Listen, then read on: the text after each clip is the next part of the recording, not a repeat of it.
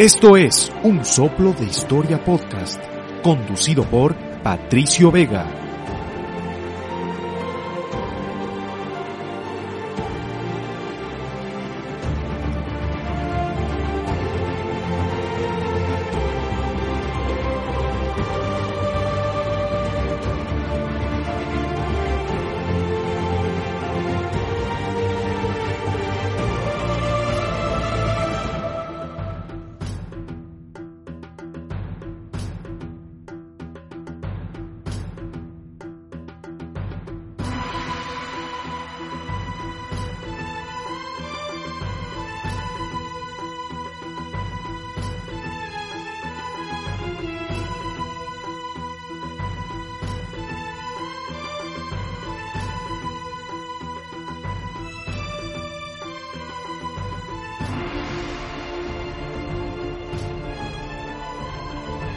Amigas, amigos, sean bienvenidos a un soplo de historia podcast.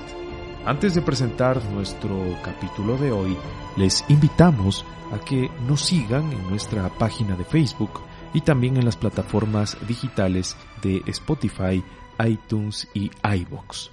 En todas nos encuentran como un soplo de historia podcast. Y bueno, Hoy es el turno de ir al antiguo Egipto, puntualmente al siglo XII a.C., para hablarles sobre un momento muy peculiar en la historia, el enfrentamiento entre Ramsés III y los pueblos del mar. Estos últimos siempre han sido muy enigmáticos y hasta estudios recientes no se sabía mayormente sobre su origen.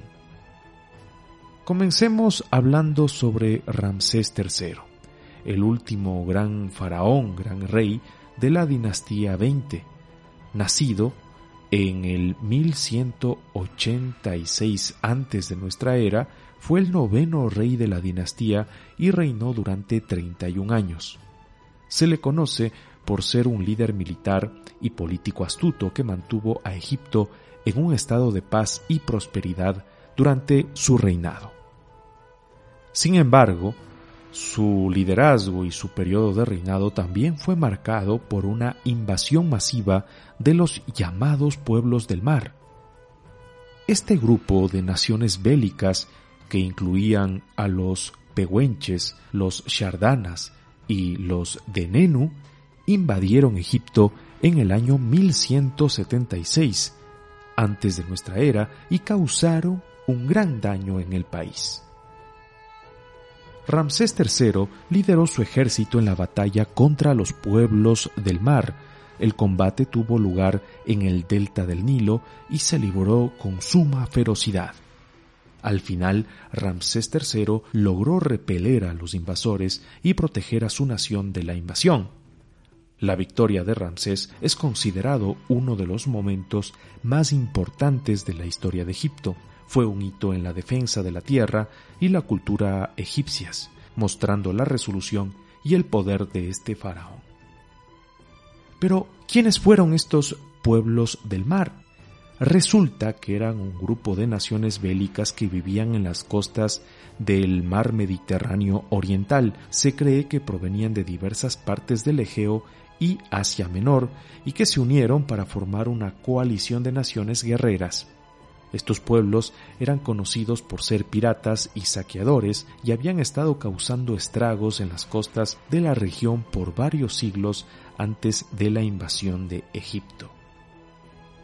Y bueno, se tejen varias teorías sobre el motivo de la invasión de estos pueblos. Algunos historiadores creen que buscaban tierras fértiles y recursos para su propio crecimiento y prosperidad.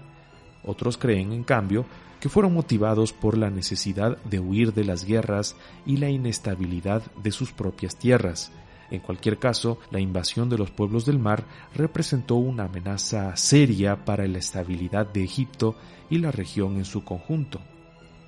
Estos pueblos eran conocidos por sus habilidades marítimas y por su estilo de vida nómada, lo que les permitió desplazarse libremente por el mar Mediterráneo también eran conocidos por su capacidad para saquear y piratear las costas de los países vecinos y por su reputación como guerreros feroces y avesados.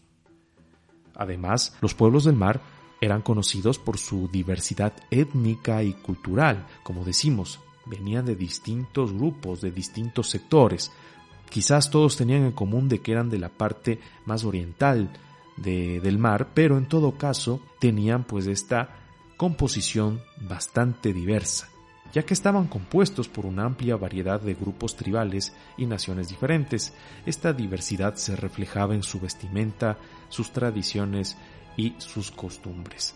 En cuanto a su apariencia física, precisamente eran descritos como un grupo de personas altas y musculosas con cabello oscuro y piel bronceada. Además eran conocidos por su tendencia a decorarse con tatuajes y adornos, lo que les daba un aspecto aún más fiero y temible en el campo de batalla. En resumen, los pueblos del mar eran un grupo diverso y bastante poderoso de naciones guerreras que representaron una amenaza importante para la estabilidad de la región en la época de Ramsés III y para muchos países vecinos. Esto como contexto de quiénes eran estos señores, ¿no? Que llegaron del mar prácticamente con una experiencia previa de saqueo y de, y de piratear en los mares y prácticamente se chocaron con con prácticamente un, imperio, ¿no? una civilización muy poderosa que estaba en un momento bollante como fue Egipto y realmente allí no les fue para nada, pero para nada bien. ¿Qué fue lo que pasó con el rey egipcio luego de vencer a los pueblos del mar? Después de vencer a sus rivales, Ramsés III continuó gobernando Egipto hasta su muerte en el 1155. Durante su reinado continuó manteniendo la estabilidad y la prosperidad del país. Se le atribuye la construcción de importantes monumentos y templos como el de Luxor y también se le reconoce por su papel en la promoción de la economía y la agricultura. Además, Ramsés se aseguró de fortalecer las fronteras de Egipto y de mantener un ejército fuerte para proteger al país de futuras invasiones. Tras su muerte, Ramsés fue recordado como un faraón valiente y sabio que había mantenido Egipto a salvo durante un tiempo difícil su legado ha sobrevivido hasta nuestros días y es considerado uno de los faraones más importantes de toda la historia de Egipto, que no es para nada corta como ustedes ya habrán evidenciado.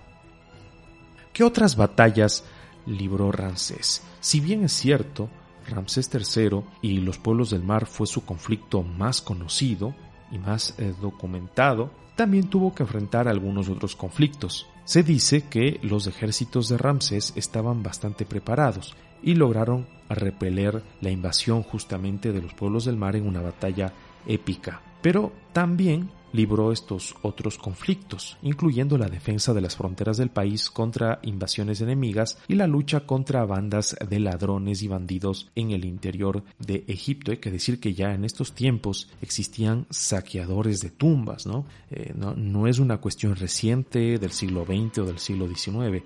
Esto ya se presentaba en la propia antigüedad. Existían saqueadores de tumbas del mundo antiguo que ya se dedicaban a esta actividad, es decir, ya se conocía que los muertos de la realeza, miembros de las familias reales, escribas, es decir, sacerdotes, grupos de la élite social de Egipto, al morir pues eran enterrados con un montón de riquezas.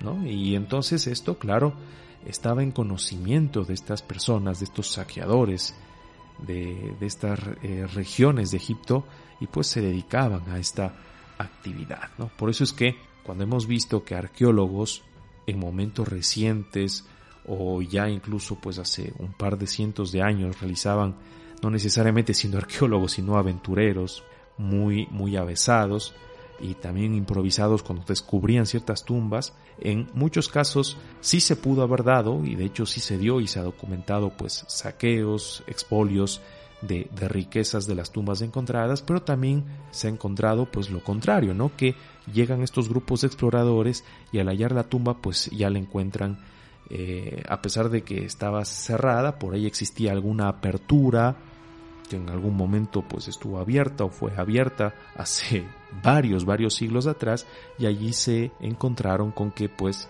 se había saqueado, ¿no? Se había saqueado pero hace muchísimo, muchísimo tiempo antes. Pero en fin, volviendo al, al foco del asunto, hay que decir que en general Ramsés III demostró ser un faraón valiente y sabio que no dudó en proteger a su pueblo y a su país de cualquier amenaza. Su legado como defensor de Egipto es un testimonio de su valentía y habilidad como líder militar. Eso es todo por hoy en un soplo de historia podcast. Espero que hayan disfrutado de esta exploración de la lucha de Ramsés III contra los pueblos del mar. Si es que les gustó este contenido o quieren interactuar con nosotros, recuerden que nos pueden encontrar en Facebook, en Spotify, en iTunes, en iBox como un soplo de historia podcast. Les invitamos a que nos sigan allí, a que comenten, a que nos califiquen. Eso es muy importante para que nosotros podamos continuar con este proyecto. Hasta la próxima, nos vemos.